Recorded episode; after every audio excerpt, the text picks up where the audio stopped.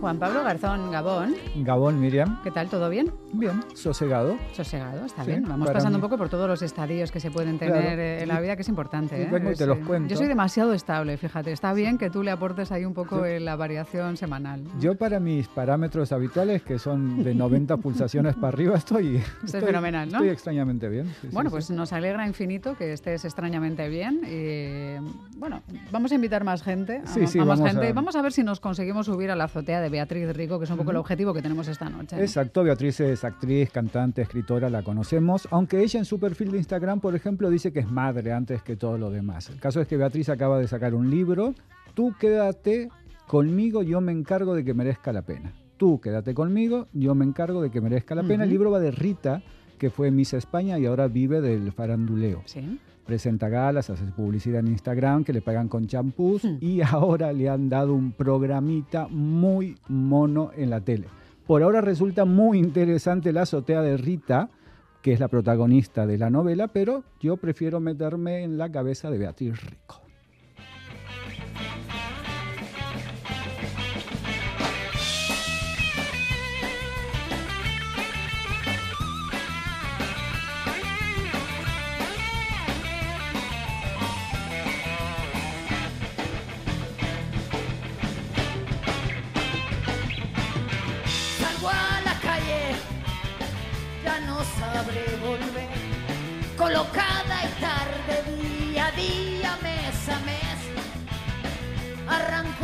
Beatriz Rico, ¿qué tal? ¿Cómo estás?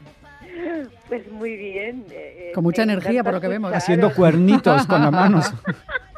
Es que me encanta este, este tema. Era, eh, siempre ha sido de mis, de mis favoritos para hacer en directo. Y entonces pues me lo ponéis y me pongo muy contenta. Claro, y, además por la descripción eh, la gente esperaría algo más naif. De, bueno, estábamos hablando del libro, de, otros parámetros. Y de repente esperaba uno y de repente... con esa voz aguardentosa diciendo que estoy colocada. Bueno, Beatriz, ¿cómo estamos de la azotea? Pues mira, la azotea eh, ha estado peor. Mm. No está mal eh, ahora mismo, ¿vale? Está, mm, digamos, bastante bien, pero con goteras. Es decir, eso es, eso es así siempre. Sí, sí. Pero vamos, hasta peor, ¿eh? No nos quejemos. Las goteras intentamos pues ponerles parche o arreglarlas, pero a veces insisten y salen y salen, y es difícil. Está bien. Y para las goteras, cuando hay pequeñas o, grandes y demás, ¿sueles ir a psicólogos, psicólogas, psiquiatras, otro tipo de fontaneros mentales? Sí, mira, yo, bueno, de hecho, eh, hace, hace años yo comencé a ir a una, a una psicóloga que se llama Pilar, que la quiero un montón, y, y, simplemente era, yo no tenía ningún problema gordo, pero era como que no gestionaba yo bien mis sentimientos, mis emociones, había algo que yo notaba que, que, sin yo ubicarlo muy bien. Entonces eh, fui a un par de psicólogos que eran estupendos, pero no conectamos bien y de repente conocí a Pilar, que era conductista, y yo lo que necesitaba era pues efectivamente alguien que en ese momento que me dirigiera un poco la vida. Y yo creo que me la dirigió y un poco también me la salvó. Y luego eh, también con psiquiatras, claro, eh, es decir, yo además lo digo y no me da ninguna vergüenza, porque digo, para mí eso es, que, es y, y creo que tendría que ser para todo el mundo como ir al dentista. Entonces tuve un problema de ansiedad hace tiempo, un trastorno de, de ansiedad, y entonces yo pues combiné lo que me dijo la psicóloga, la terapia con, con las visitas a, la psiquiatra y con la medicación. Para eso está la medicación, para echarnos un cable cuando se necesita. O sea que tenías unos episodios de ansiedad fuerte que eh, nos resulta curioso cuando hablamos de, este tipo de, problemas en gente que se ha subido mucho al escenario, que han sido actrices, que se han expuesto mucho, que, que, lo duro que es un ataque de ansiedad no se haya bajado de los escenarios, ¿eh? que habéis peleado ahí contra, contra ese problema o a veces igual sale con el tiempo.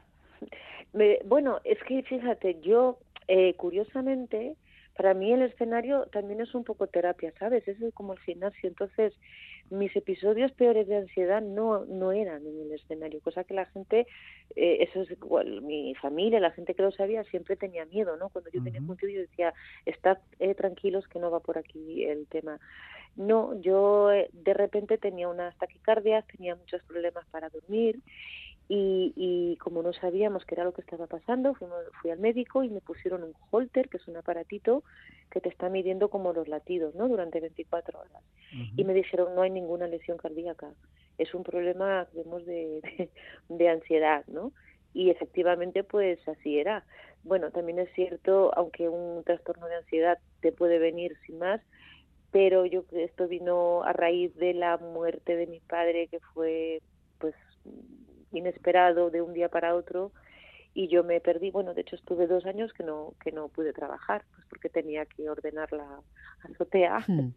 y, tenía que bueno pues curarme y pues de vez en cuando tenía que subirme al escenario y ahí casualmente estaba bien O sea, no era en mi vida cuando donde no me manejaba. y, y, otro lugar que, que, es otro tipo de escenario, pero donde poca gente sabe estar bien, es Twitter. Twitter es, es, un lugar complicado. Hace un año más o menos escribiste un tweet en el que pedías que empecemos a cuidarnos la salud mental, pero que lo hagamos en las redes sociales, ¿no? También, claro que sí. Em, mira, yo sé de mucha gente, de muchos compañeros que han cerrado su cuenta de Twitter porque no han podido más. Eh, por ejemplo, Instagram es más amable, luego tiene el, el lado tremendo de la percepción de los físicos, de, los filtros, de, las vidas maravillosas que se enseñan que no son verdad y a la gente joven le pueden hacer daño, trastornos alimenticios, todo eso que todo eso que ya sabemos. Pero Twitter, la gente se esconde tras el anonimato de un teclado y son salvajes realmente. Y eh, yo mm, eh, cada vez que salgo en la tele, yo no quiero, eh, o sea, estoy un par de días que no entro en Twitter porque sé que va a haber ataques y sobre todo la gente se mete mucho con tu físico y sobre todo cuando eh, cumples años, es que van a saco, como si fuera tú, como, si fuera culpa tuya cumplir años. No, ¿Sabes? Yo digo, pero ¿qué, ¿qué problema tenéis con, con que las personas cumplan años? O, o de repente se meten si, pues si, si estás más gorda, más delgada, tal, y te juro que llega un punto, sobre todo, porque si te lo dice alguien con cariño que te quiere y que, y, y que lo dice por tu bien, oye, hay que cuidarse y tal, es diferente, pero que te lo digan con esa mala leche y para hacer daño, es que llega un punto que, mm, te vuelve loca. Yo luego no me extraña que, que, que, haya gente que con el bisturí se haga un auténtico desastre en la cara y nos llevamos cínicamente las manos a la cabeza. Y yo digo, pero si las habéis vuelto locas. Sí, que al final es mejor antes del bisturí, por críticas externas, es mejor cerrar las cuentas y tomarte un descanso porque no. Claro que sí, si no puedes con ello, o sea, para mí es un acto de valentía decir, me voy de aquí. Yo nunca he llegado a tanto, a tanto, pero eh, hay veces que, bueno, pues que me han hecho mucho daño. Además, saben cómo ir. Es que a veces casi hay, hay, que hacer como una reprimenda casi hacia, hacia niños y niñas. Del cuerpo de los demás no, se, habla. No, se habla, no se habla, no, es que, pero es que fíjate, yo creo que ni siquiera para decir cosas bonitas. Mira, eh, o sea, ayer yo estaba en el gimnasio y entró una compañera que vi que estaba muchísimo más delgada. Pero yo no sé si está delgada por una enfermedad o porque ella quiere o, o porque tiene un problema. Entonces yo no, nada, yo la saludé y tal. Y al terminar dijo ella, no me ves más delgada, que estoy a dieta. Y le dije, sí, pero no te quise decir Ahora que lo dices, ahora que lo mencionas, sí. Está horrible. Dice ella, no, pues dímelo. Digo, pues estás más delgada, ¿ves? Así sí. Lo importante es preguntar. De esto, Beatriz, eh, se aprende que hay que preguntarle a la gente y pedir un poco, pues bueno, permiso de alguna forma para, para reflexionar sobre cómo estamos, porque si no, es verdad, como dice Juan Pablo, que del físico de los demás no tenemos por qué hacer mención ninguna. Si nos gustaría hay hacer... que tener un, filtro, perdona, porque hay gente que pone la sinceridad como excusa para la crueldad.